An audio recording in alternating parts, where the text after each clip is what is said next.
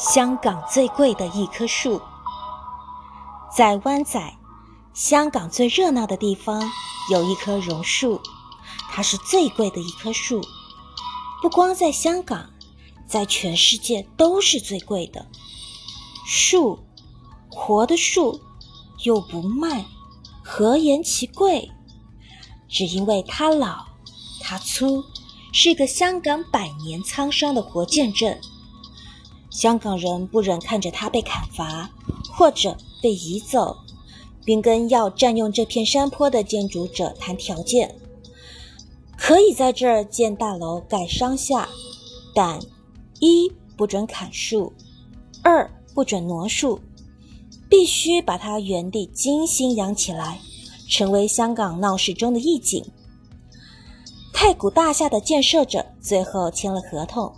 占用这个大山坡建豪华商厦，先决条件是同意保留这棵老树。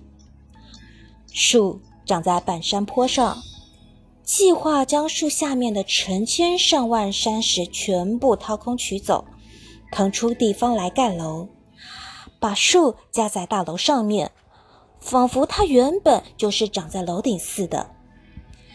建设者就地造了一个直径十八米。深十米的大花盆，先固定好这棵老树，再在大花盆底下盖楼。光这一项就花了两千三百八十九万港币，这也堪称是最昂贵的保护措施了。太古大厦落成之后，人们可以乘滚动扶梯一次到位，来到太古大厦的顶楼。出门后。